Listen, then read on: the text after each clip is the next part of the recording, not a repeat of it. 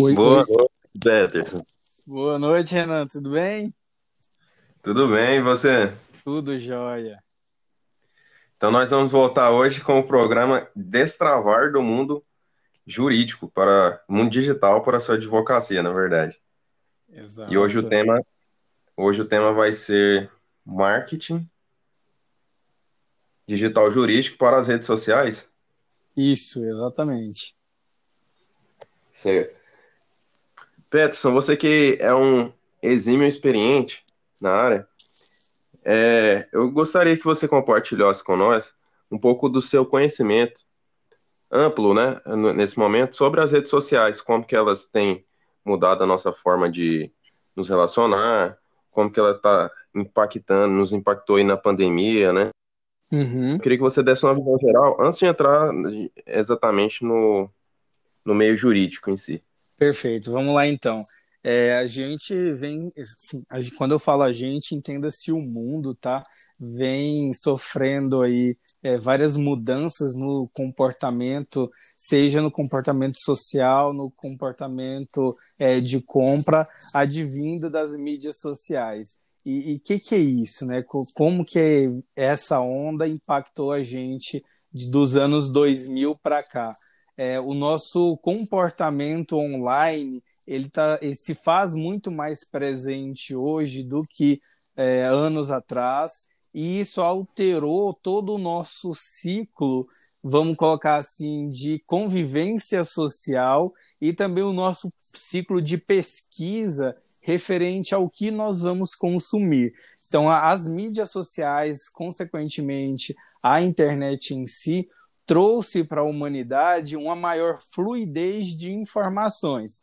Fluidez essa que, por muitas das vezes, é muito boa, que garante com que é, pessoas em todos os cantos do mundo fiquem sabendo, por exemplo, da, da vacina contra o Covid-19 que foi desenvolvida, é, enfim. Só que, por muitas das vezes também, essa fluidez ela pode se tornar é, uma arma contra a sociedade em si, a partir do momento que nós somos muito passíveis ao receber, recebimento das informações e não somos muito ativos para verificar se essas informações fluidas que chegam até nós são verídicas ou não. Então, além de nos impactar no âmbito social de convívio social, que causa um certo distanciamento, ao mesmo tempo que é, nós estamos com várias pessoas numa sala é, muitas delas não estão presentes, vamos colocar assim, porque a atenção está para o celular, esse, essa onda traz também esses gatilhos ruins para a nossa convivência social e também para a nossa convivência de consumo, que queira ou não, hoje está muito mais voltado para o digital. Muito obrigado, Peterson, pelas explanações. Peterson, na última semana eu só tenho ouvido falar de uma nova rede social, não sei se ela se enquadra como uma rede social, Sim, mas tem falado muito do Clubhouse. exato. E eu não sou um usuário de iPhone, então não posso falar muito sobre ela, mas eu sei que você é, e até pelo que eu que eu estava vendo, você recebeu o convite. Sim. Eu gostaria que você falasse um pouco sobre essa novidade Uhum. é, dessa rede social. Vamos lá então. É, o Clubhouse ele nasceu em 2020, então ele é uma, é uma mídia social onde a gente constrói nossas redes sociais ali, ali dentro dela.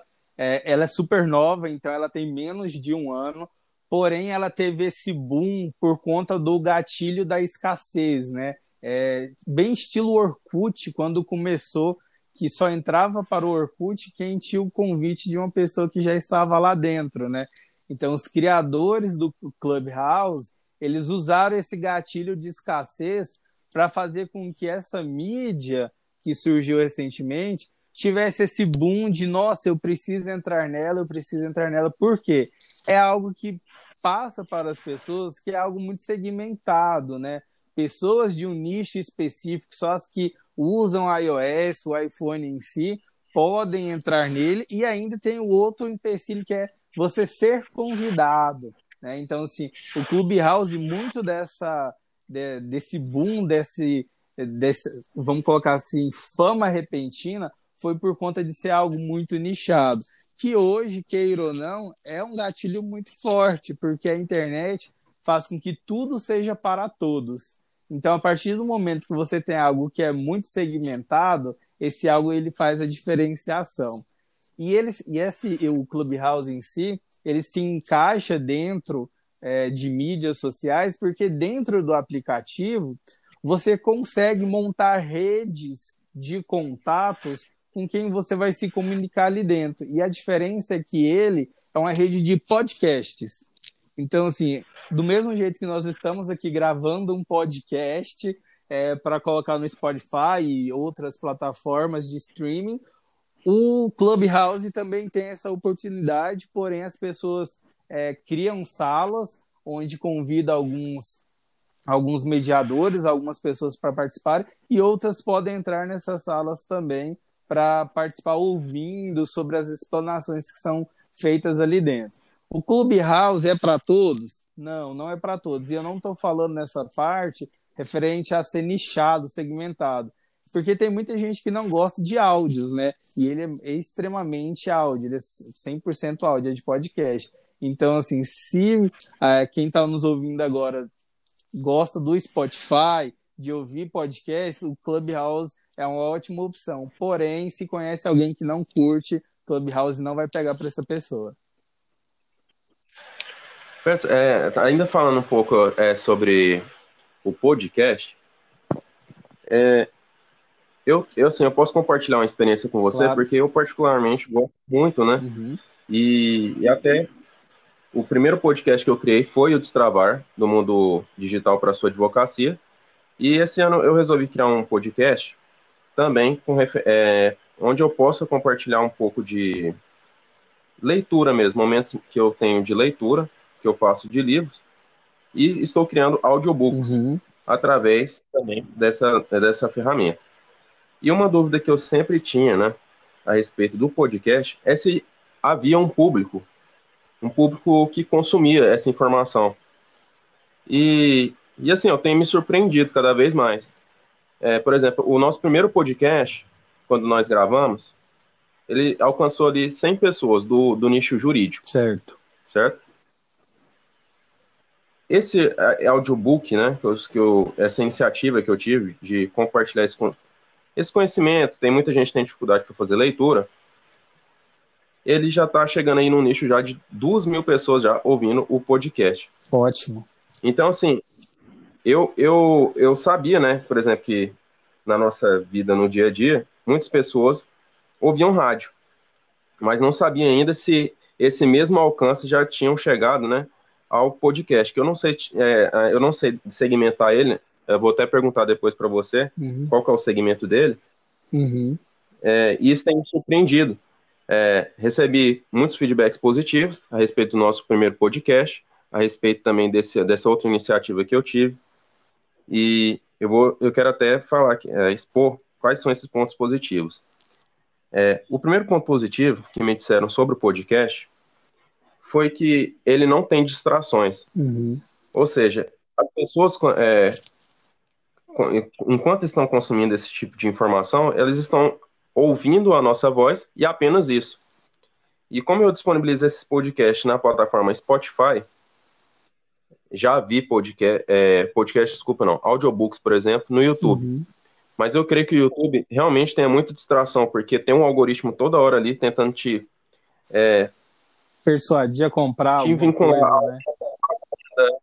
É, algum, algum ads, ou o algoritmo tentando te recomendar algum vídeo, e isso causa distração. Já no Spotify, você percebe que se há uma propaganda, é uma única propaganda, uhum. né? Sempre direcionada ali para se tornar um usuário premium. E essa foi a primeira vantagem, que diz respeito a, a não haver distrações. Uhum. O segundo ponto é, é justamente é, pessoas que têm, às vezes, um pouco com dificuldade de concentração, também elas conseguem é, absorver maior, melhor o conteúdo quando é, elas estão nos ouvindo. Sim.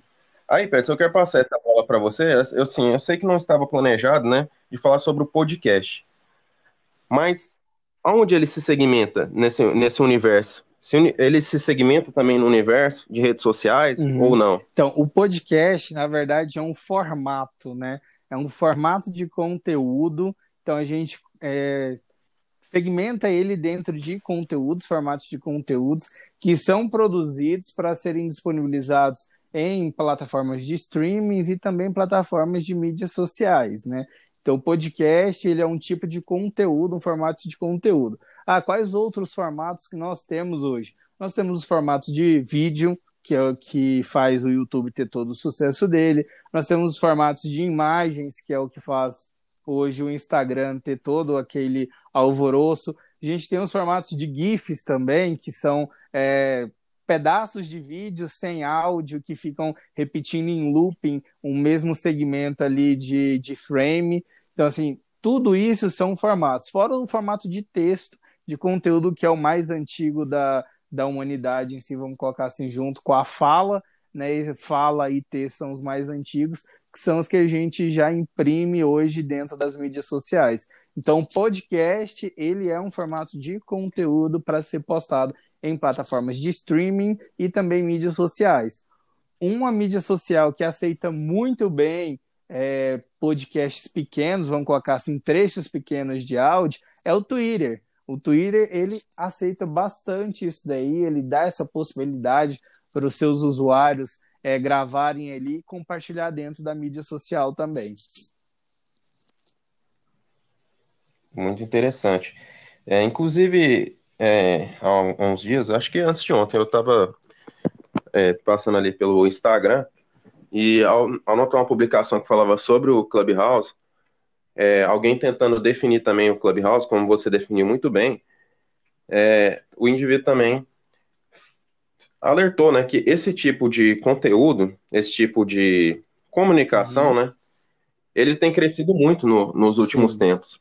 E aí chegou ao ponto né, de ser criada agora uma rede social que deixa de lado um pouco o vídeo, deixa um pouco de lado imagens e foca justamente apenas nessa uhum. vocalização.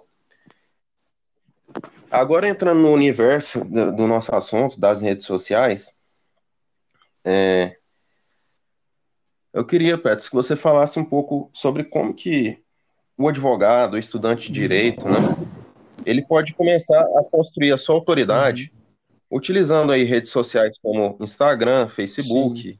né? E agora essa nova rede social ainda é muito muito novo, né? Muito nova, ainda não não tem dados assim para mensurar qual pode ser o uhum. impacto dela, né? Mas queria que você desse uma palhinha aí para nós falando sobre é, essa Perfeito. É, é informação. É interessante que esse assunto ele aborda muito o que eu falei hoje com o meu time é, da empresa, né? Atualmente eu lidero um time de e-commerce e hoje nós fizemos uma, uma reunião para falar sobre conteúdo, né? Quais conteúdos nós vamos disseminar nas nossas mídias sociais para fazer toda a jornada do nosso usuário, né? A jornada de compra, a jornada do usuário dentro da mídia social, a jornada do cliente para ele descobrir a sua mídia. Tudo isso é, é muito segmentado, é muito bem dividido hoje, e quem não conhece é, muitas das vezes faz muita coisa errada na mídia e tem aquele sentimento de frustração porque não consegue é, crescer a sua mídia, né? Então hoje o que importa para a mídia social é conteúdo.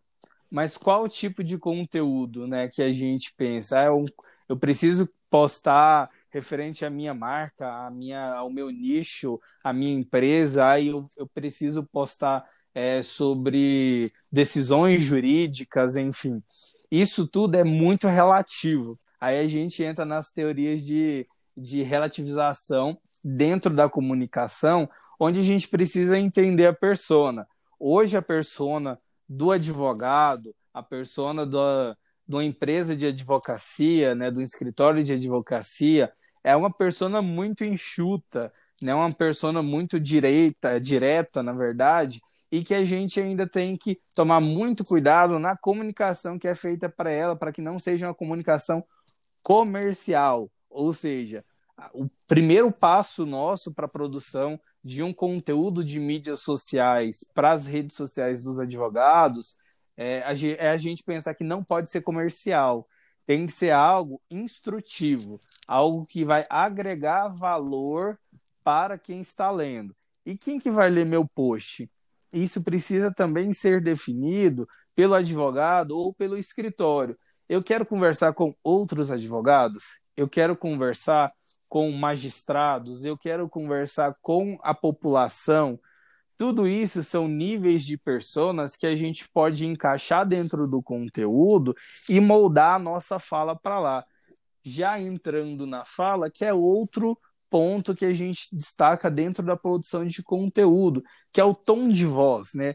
Tudo bem que quando a gente fala, por exemplo, de Instagram, é, o Instagram é uma rede social mais imagética e que a gente produz imagens e textos. Né? Ali a gente tem as, as partes de vídeo, IGTV, os stories e também o Reels, porém ainda é uma rede social mais imagética.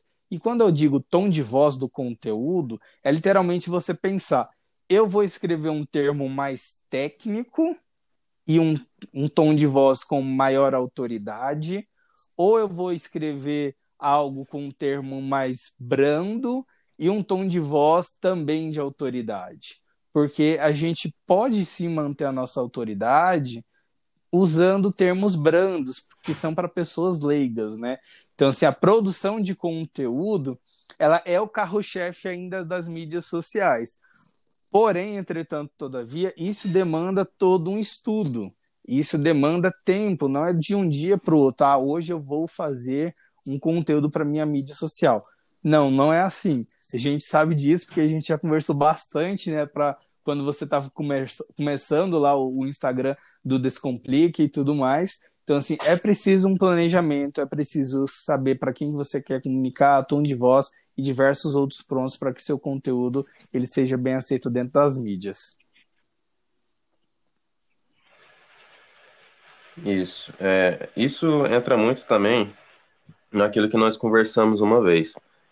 É, quando se trata de marketing digital, seja ele qual for, né? Você é especialista vai falar disso, mas pelo menos no meio jurídico, né? O que eu tenho feito não só postar, mas mensurar os resultados, analisar qual foi o impacto, né, daquele Isso. conteúdo, é, qual o conteúdo o meu público ele ele está consumindo mais. Então tudo isso ele ele é muito importante. Isso, isso. independe da rede, né? Mas, por exemplo, você, é, eu, eu vou te falar no meu universo, na minha particularidade, que eu, que eu tenho lá o Descomplica Direito Trabalhista, como que isso impacta nas redes sociais? Por exemplo, quando eu, eu posto no Instagram, eu percebo que existe mais interações do que quando eu posto no uhum. Facebook, por exemplo. É, seja pessoas me chamando no privado ou a maior parte chamando privado, ou a, a, uma pessoa às vezes quer tirar uma dúvida, vai uhum. lá nos uhum. comentários, né? E quer interagir com a publicação, ou comigo mesmo.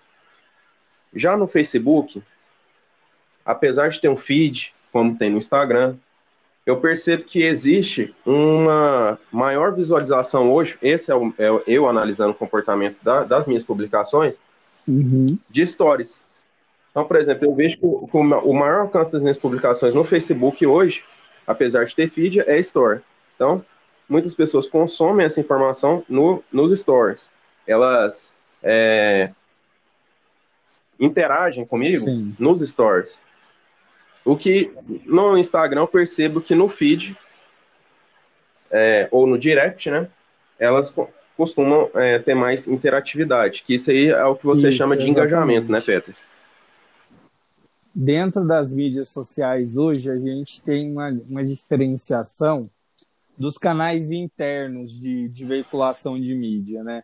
Dentro do, por exemplo, do Instagram, nós temos o feed, que as, as publicações que nós colocamos no feed, a gente tem que pensar o seguinte, que é uma publicação que outros usuários podem buscar por ela ao longo do tempo não somente naquele dia. Então, uma, uma publicação que vai perdurar durante muito tempo no seu, no seu feed. Publicações duradouras, que precisam ter um conteúdo mais robusto, que não são publicações sazonais.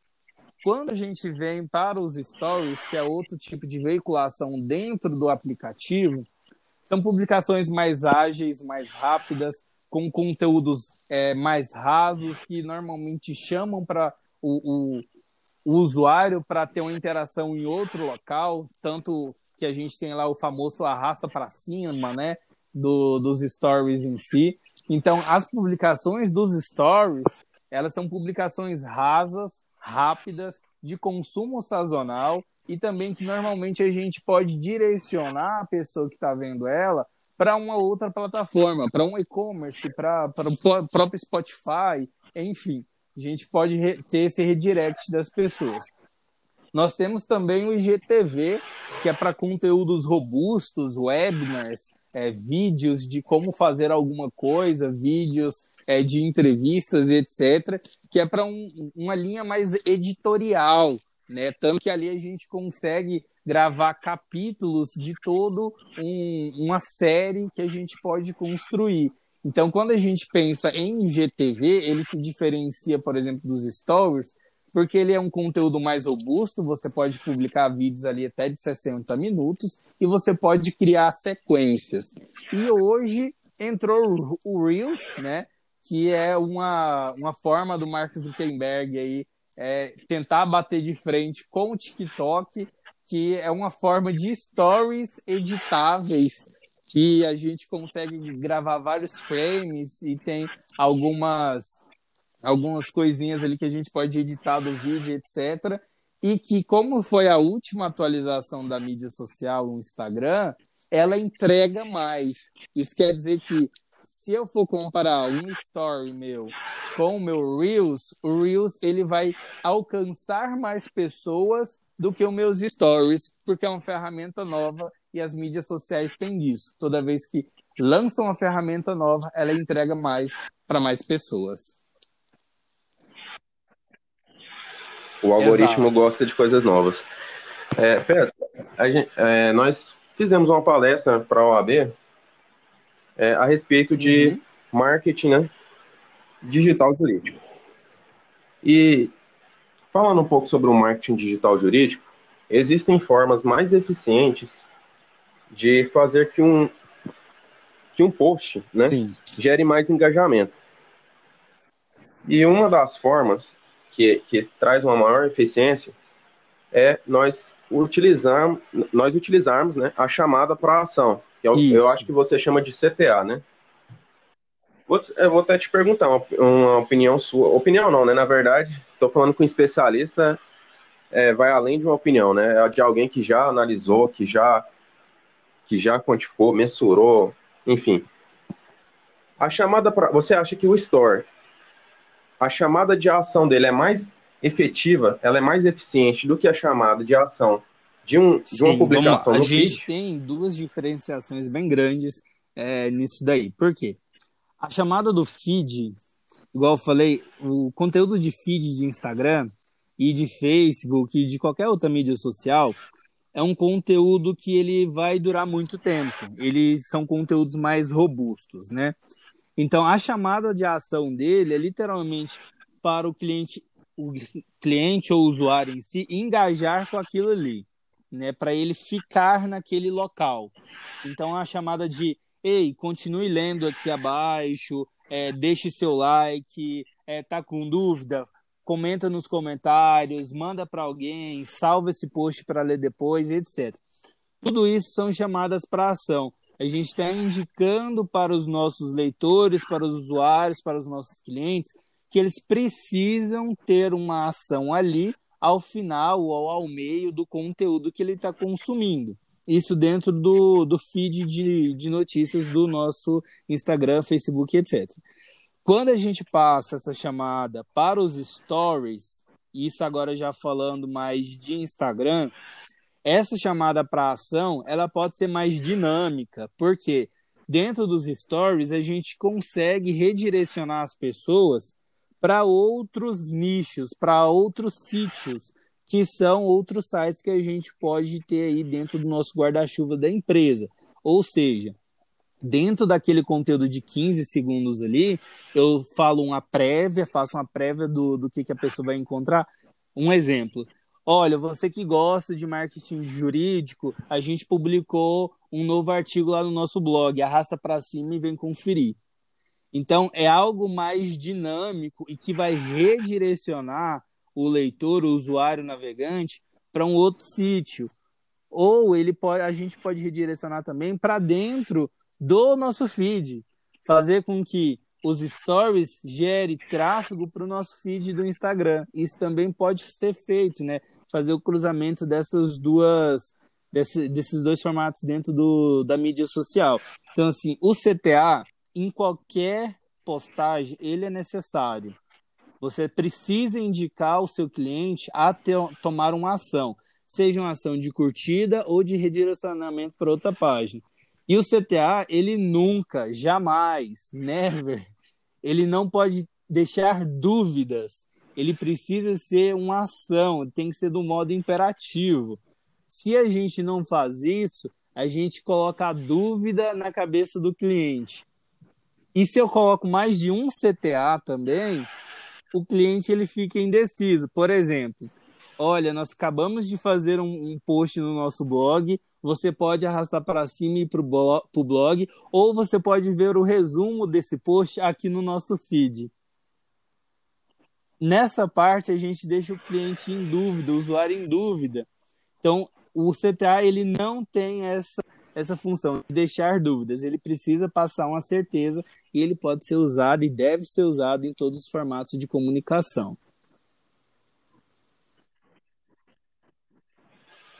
Então, pessoal, o público que está ouvindo, que é advogado, que é estudante de direito, essas, essas dicas aqui que o Peterson deu, essas recomendações de como utilizar essa chamada para ação, é realmente a que nós devemos utilizar no meio do direito.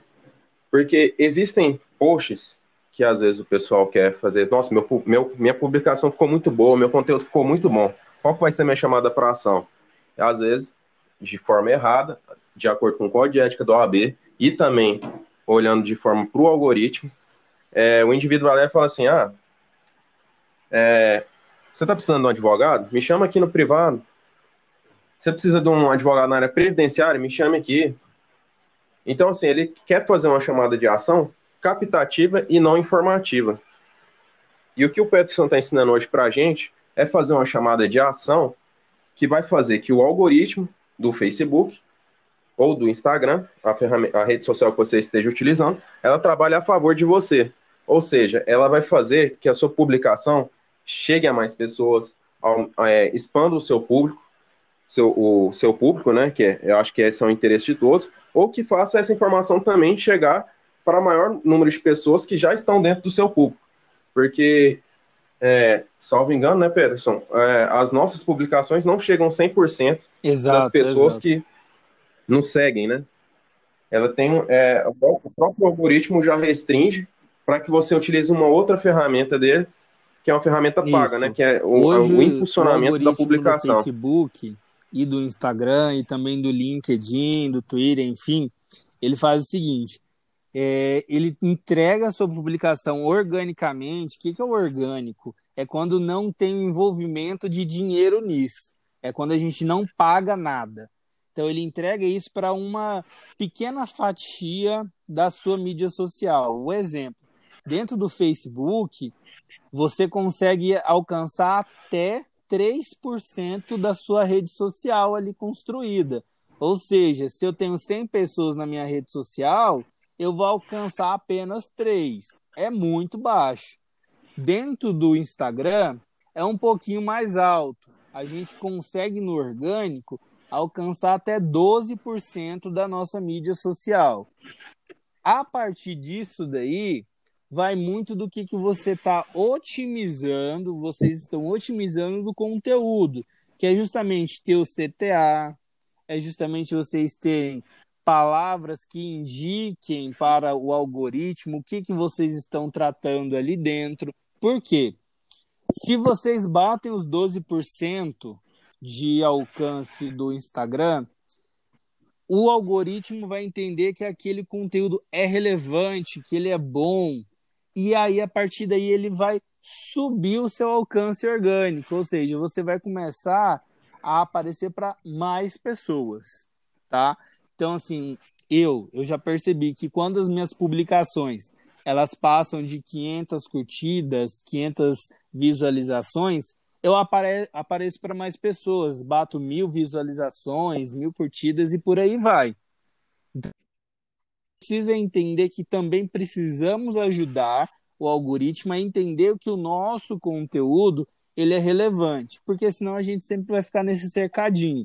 12% do total orgânico dentro do Instagram e apenas 3% dentro do Facebook, porcentagens que são bem baixas. Isso, e, esse conteúdo que eu estou trazendo aqui para vocês é importante também vocês entenderem como fazer de forma mais eficiente para que justamente esse algoritmo, que, trabalhando de forma orgânica, trabalhe a favor de você. Da mesma forma que você é um profissional aí no ramo do, da, da sua advocacia, seja ela criminal, civil, previdenciária, trabalhista, você também precisa ser um profissional ao fazer o marketing digital. E também, para é, todos nós, né, que, que nos, nos enquadramos aí no ramo direito, existe o código de ética, ao mesmo tempo, e decisões dos, dos próprios conselhos é, da OAB, profissionais da OAB, adotam um tipo de posicionamento sobre o que pode ser feito ou não no rede social. Então, por exemplo, aqui no meu estado, eu sei que é vedado é, eu pagar para que a minha publicação ela seja impulsionada.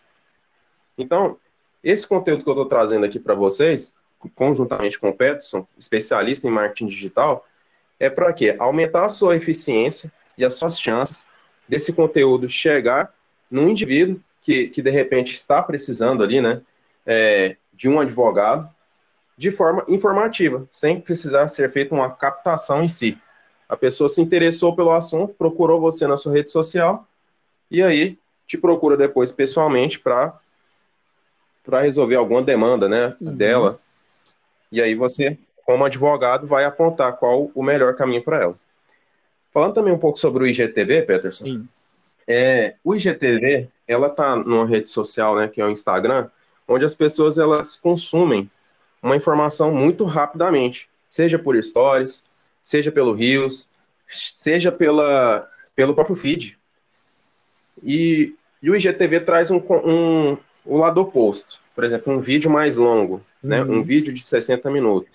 Qual a dica que você traz para o pessoal? Porque eu, eu, por exemplo, como um, também como um consumidor de conteúdo, para mim, às vezes, é, é, difícil eu, eu começar a ver um vídeo e manter até o final o meu foco, a minha atenção naquela pessoa.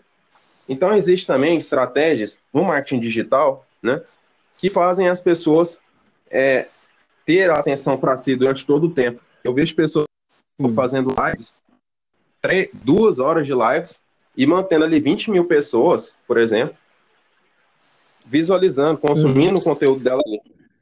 Quais são as dicas Sim. que você passa quem é, não, não utiliza, não faz live ainda, ou vai utilizar o IGTV para que mantenha né, as pessoas sempre ali dispostas a consumir aquele conteúdo?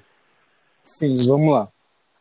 O, o IGTV, o conteúdo de IGTV em si, ele pode ser feito a partir de uma live que a gente faz dentro do, do próprio Instagram, ou a gente pode subir um conteúdo ali que a gente hospeda dentro do Instagram com, com mais de, de cinco minutos e aí vai para o IGTV, a gente consegue ir até 60 minutos.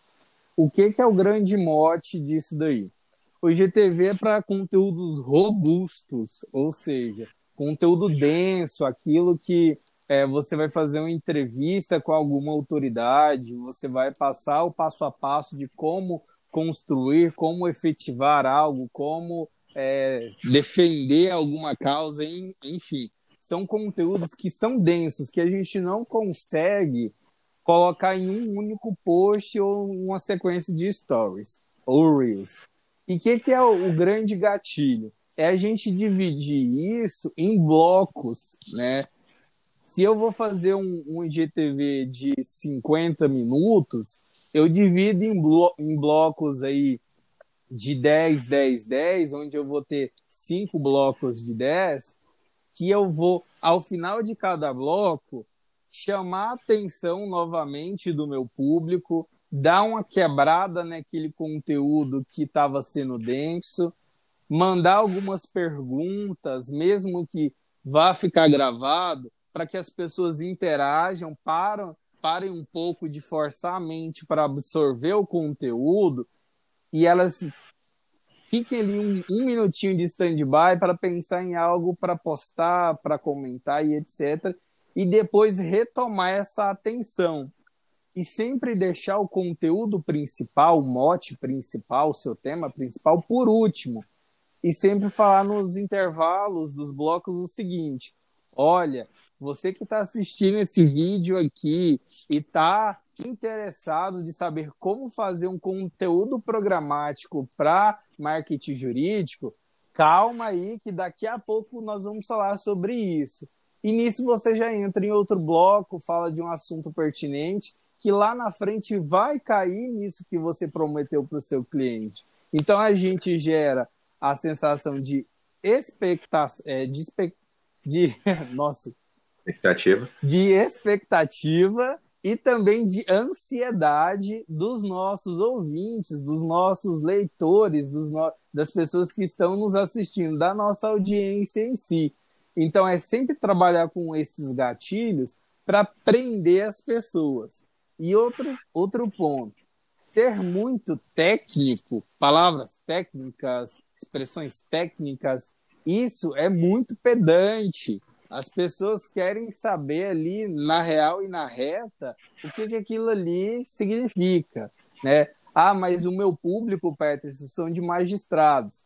Tudo bem, aí você já consegue usar uma linguagem um pouco mais rebuscada, mas pense também que eles vão fazer muito esforço para ficar sempre entendendo o que, que você está falando. E acaba que o esforço em si da sua mente para absorver o conteúdo ele uma hora somente vai falar assim, não, chega, eu preciso de dar uma pausa. Aí é quando a gente perde ali a nossa, nossa audiência, do nosso espectador, ele dá o skip, ele vai ver outra coisa, acaba saindo do IGTV e ele não termina o conteúdo. Então é sempre muito importante dividir o conteúdo em blocos, fazer com que o nosso o nosso espectador ali ele pare, pense em alguma coisa pertinente ao que nós estamos falando, a gente sempre trabalhar com gatilhos de expectativa e um pouquinho de ansiedade e também tomar cuidado com os termos técnicos.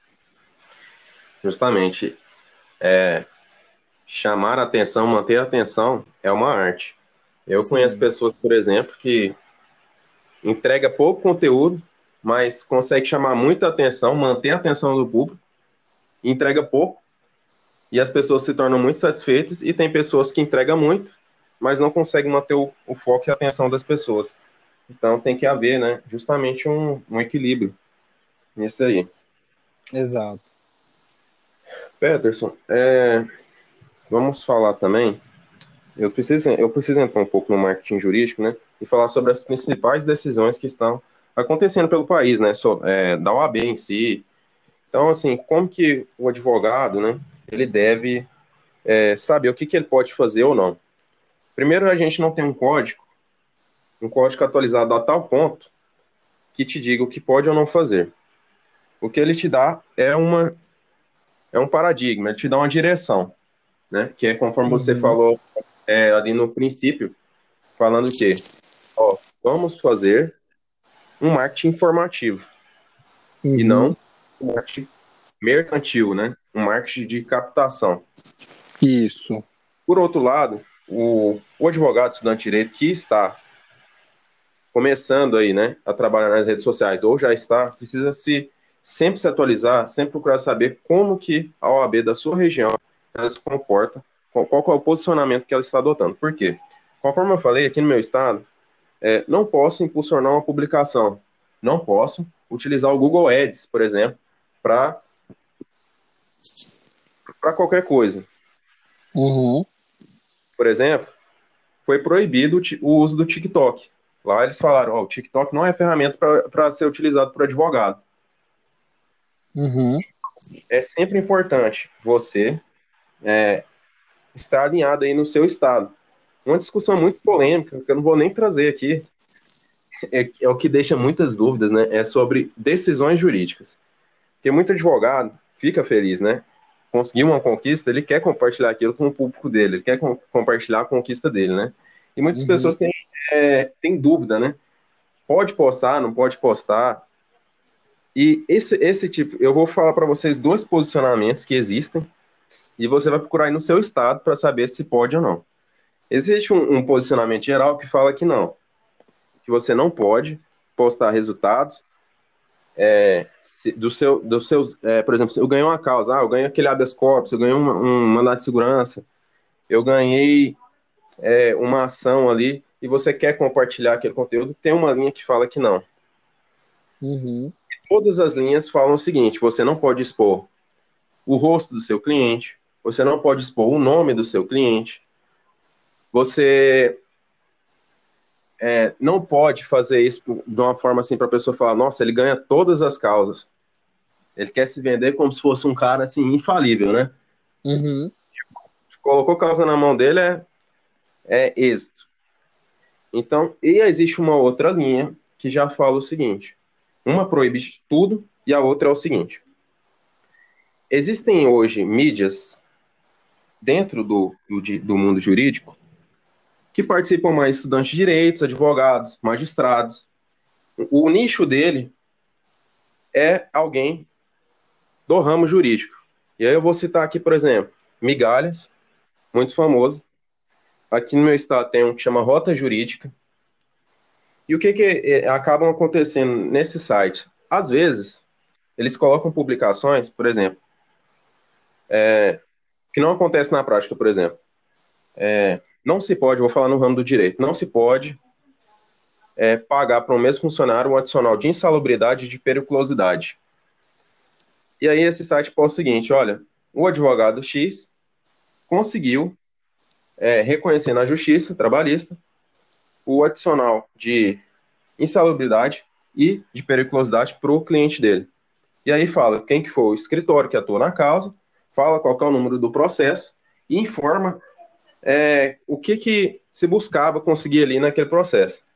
Uhum. Então, assim, esse post acaba sendo ali direcionado para o público jurídico, então não teria ali a intenção de fazer a captação de clientela, mas sim de informação. Uhum.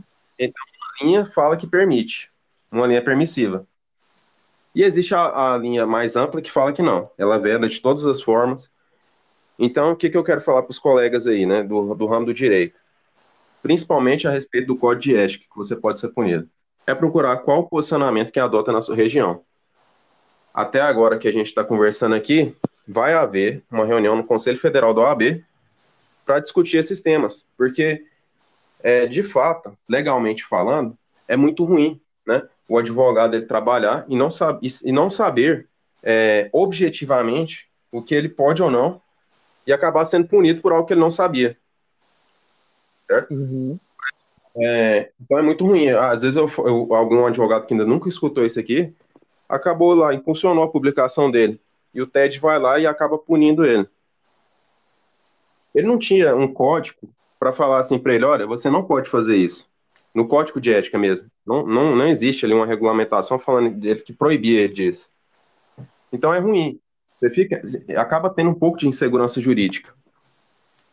Então, se atentem sempre a essas novidades. Você precisa é, é, sempre saber é, seguir algum perfil aí da sua região nas redes sociais para entender como é que ela está se comportando com, com, com a respeito da, da ética, principalmente. É, uma novidade que eu quero falar aqui também, aqui no meu estado, né, que é Goiás, é o seguinte: como tem muita gente ainda nesse primeiro momento que não tem ainda o conhecimento, né, igual eu e o Pet estamos passando aqui para vocês, tem muita gente que erra mesmo. Ao invés de punir uma primeira vez, o que, que foi é, criado aqui? Chama um, negócio chama ITED. É como se fosse uma transação penal lá no, no, no Código Penal. Então, se assim, o advogado falhou na primeira vez, vamos dar uma chance para ele, não vamos punir ele de uma, de uma vez. O que, que, ele vai fazer? Ele vai fazer um curso aqui na, na, na OAB sobre marketing jurídico. Depois que ele fizer o curso, ele assina uma, é, como se fosse uma advertência, mas ele não vai ser punido. E, e aí ele deixa de sofrer uma infração. Uhum. Ele deixa de ser punido. Então, essa é uma forma que de educar, né? Justamente, e,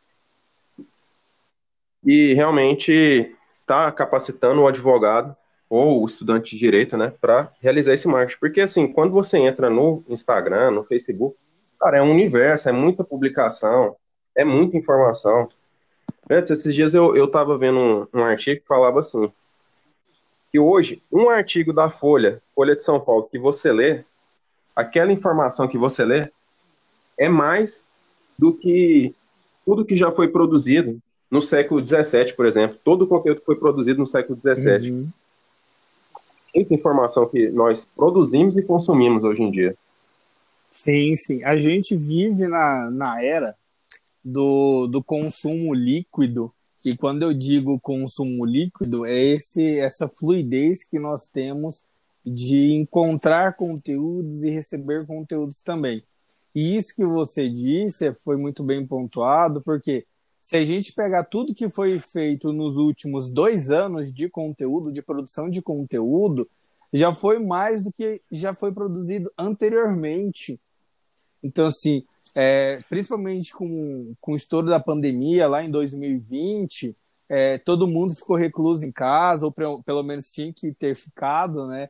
É, as pessoas começaram a produzir mais e mais, porque estava ali é, dentro da sua casa fazendo home office e não tinha que ali trabalhando todo dia ir para o trabalho, pegar transporte coletivo, trânsito, etc e acabaram que algumas pessoas otimizaram seu tempo e produzindo mais conteúdo.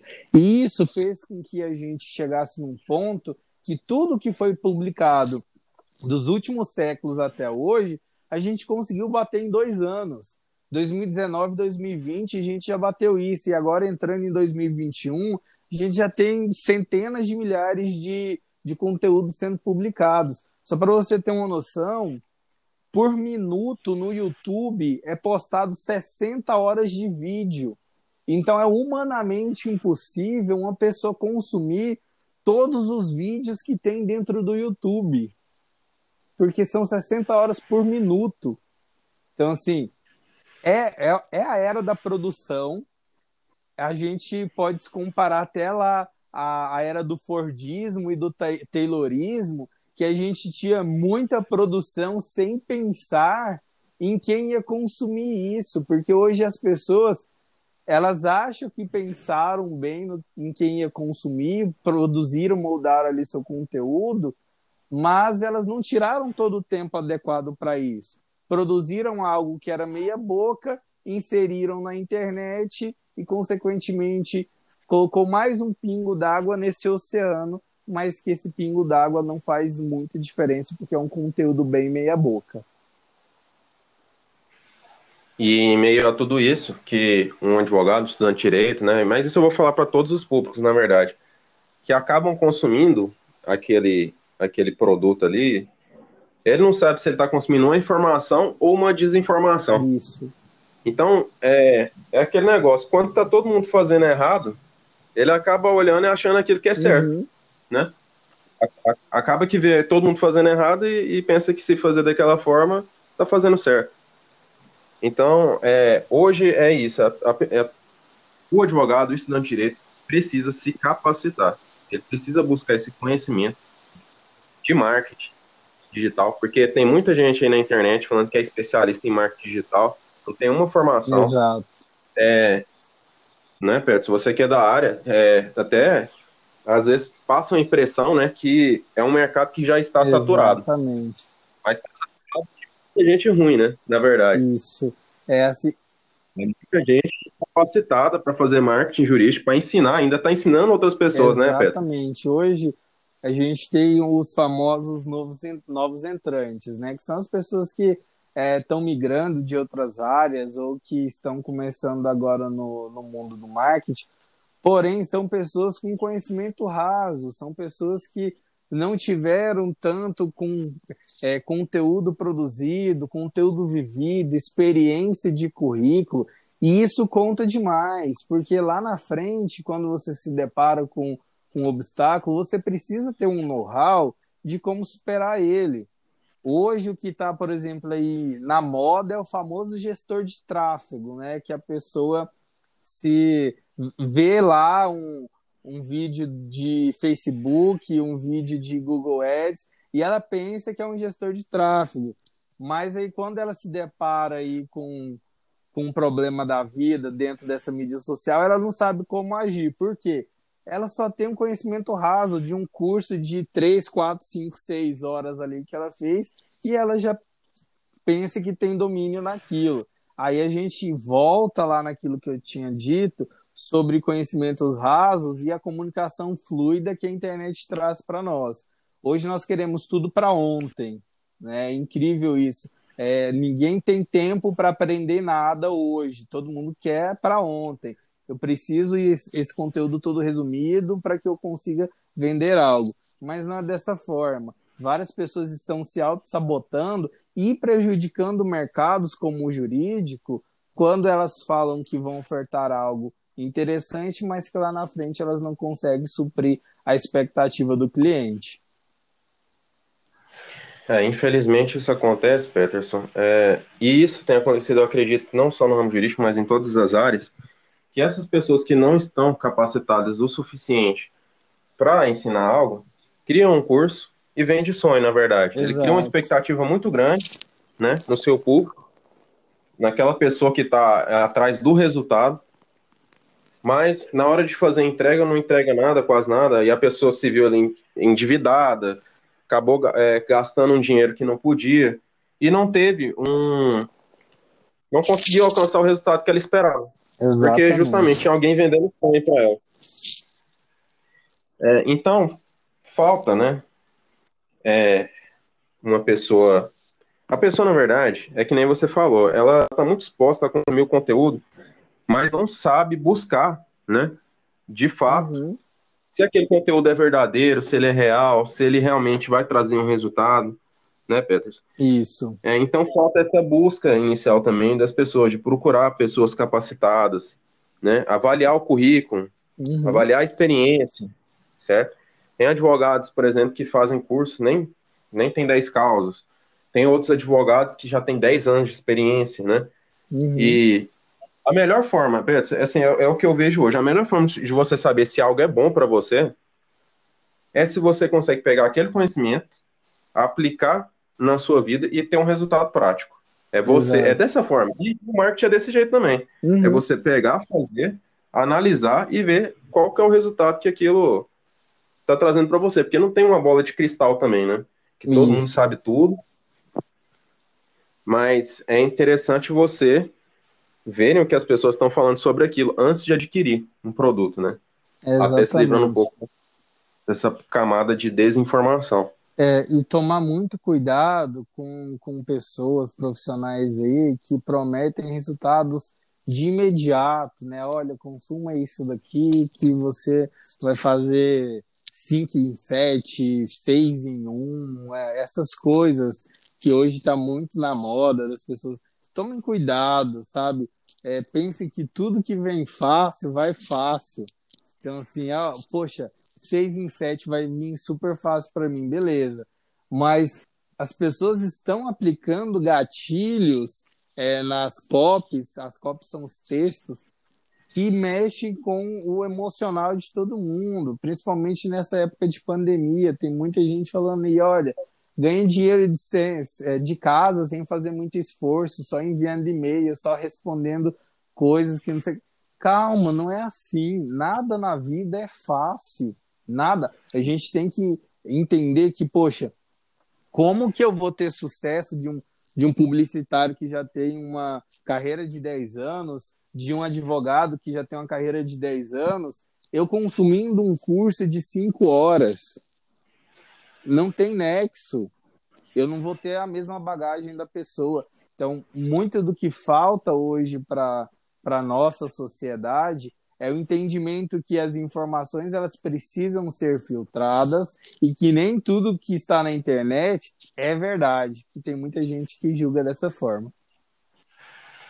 É, eu, se hoje eu pudesse fazer um filtro do que aquilo que é bom ou não, é, antes de adquirir um curso, além de buscar saber né, o currículo da pessoa, é, a experiência prática dela, os anos de experiência, eu também faria o seguinte: é, não sei se é uma estratégia de marketing, mas antes de lançar um curso, eu vejo que muitas, é, muitos indivíduos, eles passam ali, né, aquela primeira experiência de forma gratuita. Uhum. A experiência usuário de forma gratuita. Então, assim, uma dica também. Então, então é, passando um pouco, né, de, dessa experiência, dessa maldade, né, vamos assim dizer, uhum. é o quê? Já que uma pessoa está querendo te passar um conteúdo gratuito antes de vender o curso dela, o que, que você vai fazer? Você vai consumir o conteúdo dela. Só que você vai prestar atenção à forma como ela ensina, primeiramente, não só aquilo que ela está vendendo para você, né? O sonho, o resultado. Primeiro avalie a forma como ela está te ensinando. Te agrada? Não te agrada? Porque pode acontecer de alguém ser muito bom e não conseguir passar aquele conteúdo para você especificamente. Você não não se adaptou com aquele estilo dele. Então não imagine que comprando o curso dele, você vai conseguir compreender ele melhor. Ele vai oferecer justamente aquilo que ele está te passando ali como experiência de forma gratuita. Um outro ponto também que eu acho interessante é ser filtrado e avaliado antes de fazer uma compra de um curso é o seguinte. É, cara, se a pessoa, ao, ao te passar a informação, né, aquele conhecimento, ela fica muito só no gatilho mental, é, por exemplo, chamando a sua atenção ali para o resultado, né? E, e nada de conteúdo em si, de aprendizado, cai fora. Isso aí é latada também. É, a pessoa não tem nada para te passar. Agora, se, se durante, né, uma experiência sua de usuário, consumindo aquela informação gratuita, você vê que o cara te passou um, um conteúdo prático, que você vê, assim, no seu nicho, você vê, olha, eu posso aplicar isso aqui e isso aqui que ele está falando é verdade. Se eu aplicar, vai, vai me, vai otimizar a minha performance profissional. Aí você para e pensa, olha, o curso desse cara aqui vai valer a pena. Exato. Da mesma forma que o Peterson, né? Estamos passando aqui para vocês. Gratuitamente, certo? Uma experiência também para vocês e usuários. E vocês podem, é, se você quer saber se, se o que a gente está fazendo ou falando é válido ou não, aplique aí no seu dia a dia. Né, Pedro? Exatamente. Nada mais é, prático, né, que a gente testar. Hoje eu trabalho muito com teste dentro do, do ramo de tecnologia que eu atuo de e-commerce, tudo a gente faz teste, tudo, tudo. A gente faz teste da experiência do usuário a uma headline que a gente insere um e-mail marketing. Então, nada melhor que é, vocês pegarem tudo que nós expomos aqui é, e colocar isso em teste, ambiente de teste mesmo. Poxa, olha, hoje eu vou fazer um conteúdo assim, assim, assado, e vou colocar um CTA assim, amanhã eu vou fazer sobre vi eu vou fazer um vídeo e vou falar sobre isso e isso daqui de, diferenciado, vou falar só pro, pro ramo de advogados criminalistas e etc. Coloquem em prática.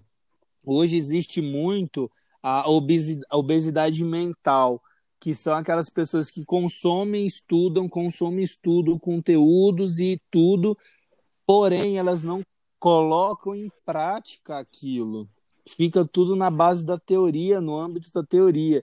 E assim, teoria a gente só relativiza ela. E disso a gente não vai conseguir extrair resultados. E hoje a gente trabalha com resultados. No ramo é, do direito, a gente precisa ter resultados ali numa petição, em alguma coisa que a gente vai é, entrar dentro é, da causa junto com o nosso cliente. No marketing é da mesma forma a gente precisa entender se uma headline está trazendo é, clientes para clique, se um produto está convertendo e gerando dinheiro e etc. Então, o teste é essencial. Se você não testa, você não tem dados. Se você não tem dados, você não mensura. Se você não mensura, você não sabe direito o que precisa ser feito. É uma dificuldade, Peterson, muito grande. Essa que vai ser uma dica de ouro, viu? que eu, que eu e o Peterson vamos passar aqui para vocês. E olha, isso inclusive, eu tive que. É, como é que eu posso falar? Vocês vão perceber isso. Vocês, ao longo dos posts de vocês, quando vocês começarem a postar, definir esse, todos esses público-alvo que o Peterson falou inicialmente, depois passar a postar, vocês vão perceber que vocês vão vão entendendo aonde você é bom e aonde que você peca. E aonde que você peca, eu vou falar algo que pode acontecer com muita gente, que é o quê? A constância. A constância, a frequência que, do, de postar o conteúdo. Tem muita gente que tem dificuldade. Por quê? É, é justamente porque não tem um hábito ainda de postar. Mas existem formas, hoje, graças à tecnologia, que mesmo se você não for um, um uma pessoa que possa é, constantemente, existem formas da tecnologia te ajudar com isso. Eu vou compartilhar uma experiência que o Peterson já utiliza no seu dia a dia e que foi gratuita e que me ajudou muito. O meu erro era o quê? Não postar conteúdo com frequência. Esse é um erro grave, porque é, se você não posta com frequência, você vai perdendo aquela relevância que você conquistou. E o algoritmo, não só as pessoas veem isso, né? O algoritmo principalmente. As pessoas são importantes, o algoritmo. Mais não ainda. vou falar mais ainda, mas é ele, mais ainda. Né? Porque é ele que vai pegar o seu conteúdo com eficiência. Então, uma forma que eu, que eu encontrei, até conversando com um primo meu de Brasília, é uma forma prática, chama Business, Business Facebook, eu acho, se eu não me engano. Business Facebook, que é o quê? É algo que na, na, na tecnologia da informação a gente já aplica. O Peterson, é, no marketing digital também já deve aplicar, Uhum, que é a automação. sim. É, a automação é um ponto-chave para qualquer pessoa que quer ter sucesso aí também, para nos seus, nos seus posts, né? Para ter constância. Precisa ter a constância.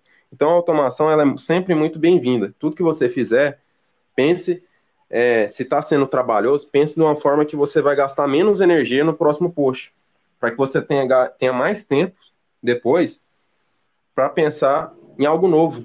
Porque se você fica fazendo as coisas de forma mecânica demais, gastando muito tempo, gastando o mesmo tempo que você gastava no primeiro post, poxa, meu primeiro post eu gastei três horas para criar o primeiro post, que eu não sabia que layout que eu, que eu tinha, que eu definiria, o assunto, o tema que eu ia estudar, que eu iria colocar. Então foi muito difícil, mas hoje eu não gasto mais esse tempo todo. Sim. Por quê? Porque eu procurar, procurei automatizar, certo? Deixar as coisas fluírem de forma mais rápida, mais constante e com menos gasto de energia, né? Ou seja, me tornei mais produtivo.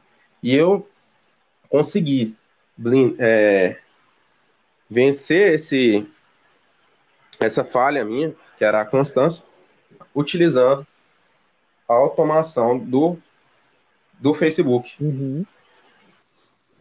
É perfeito isso, né? Porque assim, as automações hoje, tanto para Facebook quanto para Instagram, qualquer outra coisa no, no mundo digital, elas além de pouparem nosso tempo, é, de mitigarem ali os erros que a gente pode cometer, elas trazem um bem muito valioso, que são os dados, né?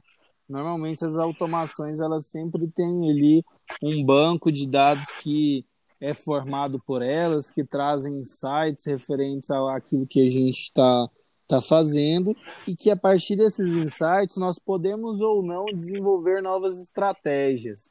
Né? Então a automação, além de mitigar erros, poupar tempo e deixar menos manual o que a gente faz, elas também trazem essa facilidade do insight para a gente entender melhor os nossos dados. Excelente é, explanação, Pedro. Peterson, tem algo mais que você deseja contribuir sobre marketing jurídico digital para as redes sociais? Tem sim, porém eu vou deixar para o nosso, nosso próximo bate-papo para que as pessoas fiquem aguardando um pouquinho aí. Vem aí um novo bate-papo, gente. Aguarde que vem o terceiro. Peterson, então, muito obrigado. Hoje, provavelmente, eu não sei se vocês vão ouvir. Se vocês ouviram um barulho de chuva aqui por trás, para quem gosta de chuva, muita chuva, vai adorar esse que gravamos, porque se, se, a nossa voz não sobrepôs, vai ter um ambiente de chuva aí no fundo, e eu não vou tirar. Boa. Eu quero agradecer mais uma vez, tá, pela, pela sua presença. Seu conhecimento é sempre muito válido, é sempre, é, sempre agrega muito valor aqui para o nosso público, para mim principalmente, certo? E é, só tem muito a agradecer para você, Petros, por toda essa parceria durante anos de amizade também. Perfeito. E, e é isso. Para quem gostou, para quem para quem gostou aí do conteúdo, né, que recebeu, segue o Peterson nas redes sociais. Qual que é a sua, sua rede social, Peterson? É arroba Peter Vilela, esse é o Instagram. Lá no LinkedIn é o link do LinkedIn barra Peterson traço Vilela. No Twitter também, Peterson Vilela, vocês me encontram. E para mim, eu quero fazer um convite para vocês também. Quem tiver dificuldade de leitura aí, conhecer alguém que tem dificuldade de leitura também, seguir o meu podcast de audiobook, certo? A gente já, eu já consegui, é, através de, do, desse podcast, fazer que duas mil pessoas é, lessem um livro, né? Só que não lessem, né? Ouvissem, mas como se estivessem lendo. Então, para mim, eu acho, eu acredito muito na, no poder da educação, no poder do conhecimento, é, no poder de realmente transformar, como o conhecimento transforma a vida das pessoas. Então eu faço isso é com, com alegria, com gratidão quando vocês consomem. Tem gente consumindo fora do Brasil já, é, o Spotify permite até que eu mensure quem, quem, de, de onde é o meu público, qual, qual que é o, o nicho de idade, o nicho de é, sexualidade também, né? É, se é o público é masculino, se é feminino, se é não binário. Então, assim, é muito, é muito é, gratificante, realmente. É, um dos, inclusive, né, Peterson, uma da, das parabenizações aí que me mandaram é porque as pessoas encontram hoje audiobooks uhum. na internet, porém não estão tendo qualidade no audiobook. Sim. Seja pelo tom da voz, seja é, pela leitura, né? Uhum. Então, deixa esse convite para vocês. Quem quiser me seguir no, no Instagram é arroba Descomplica Direito Trabalhista. Lá você vai conseguir. É, eu deixo lá um link que você que te direciona para tudo isso aí que eu, que eu passei para vocês. Show de bola, gente. Valeu demais, Renan. Mais uma vez, muito obrigado pelo convite. É sempre muito bom estar aqui falando sobre a área do marketing jurídico, que é algo que eu gosto demais da conta, você sabe disso, gosto muito da, daquilo que eu faço, no que eu sou formado. Marketing, tecnologia e o, o direito, eles caminham muito lado a lado hoje em dia, então é sempre um prazer estar aqui com, com você e com todos que vão nos ouvir aí ao longo do tempo. Obrigado mesmo. Um abraço, Peter. Abraço, até mais. Tchau, tchau. Tchau.